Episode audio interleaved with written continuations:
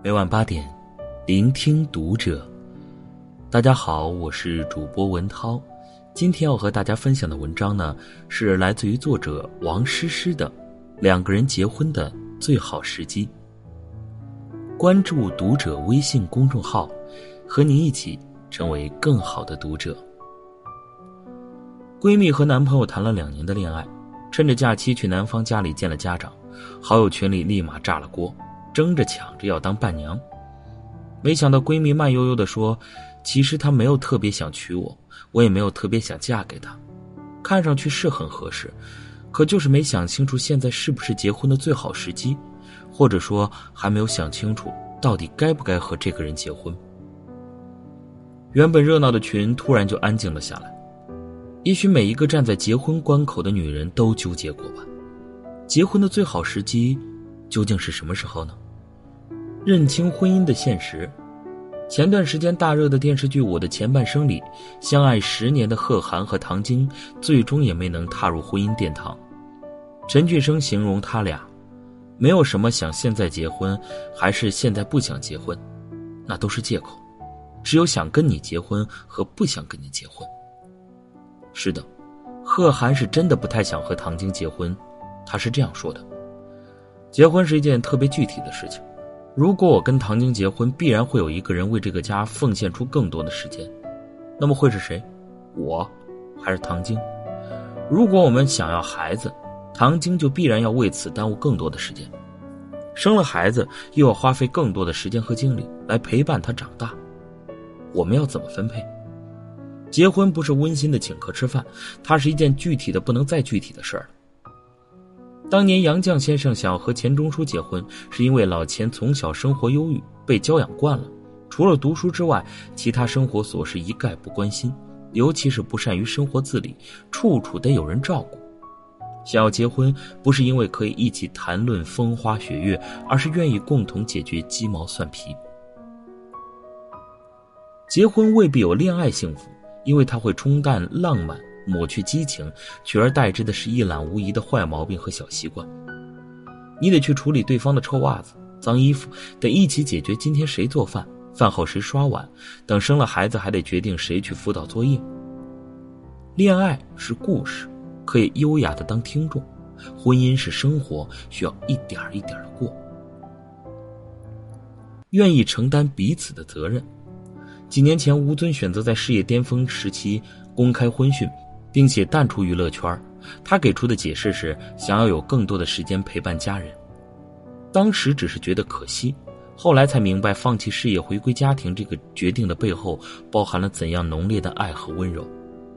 领结婚证不难，难的是成为别人的妻子或老公，因为这意味着责任、牺牲和包容。表姐前两年刚结婚，成了家庭主妇，如今已经是两个孩子的妈妈。在谈到结婚前后的变化的时候，他是这样说的：“谈恋爱的时候呢，我还是那个想干嘛干嘛的小公主；结婚以后，我就变成了操心操肺的老妈子。结婚的另外一种说法叫做成家。先是拿出共同的钱，添置一双筷子，一只碗，然后就是靠着彼此的爱维持家里的热情和温度。这种爱的背后就是承担彼此的责任，你迁就一点儿。”我付出一点，然后成为真正合适的人。想清楚会把日子过成什么样子。电视剧《我可能不会爱你》里有这样一段情节：程又青和男朋友因为举办婚礼产生了分歧，谁都不肯让步。迷茫的他向妈妈寻求帮助，妈妈是这样回答他的：“一个家里总有一个人唱歌，一个人伴奏。你和他如果都要想抢麦克风，又怎么可以呢？”程又青问：“那我要把麦克风让给他吗？”妈妈说：“让什么让啊？你以为只是让一场婚礼吗？不是的，你要让十年、让二十年，甚至一辈子，你受得了吗？”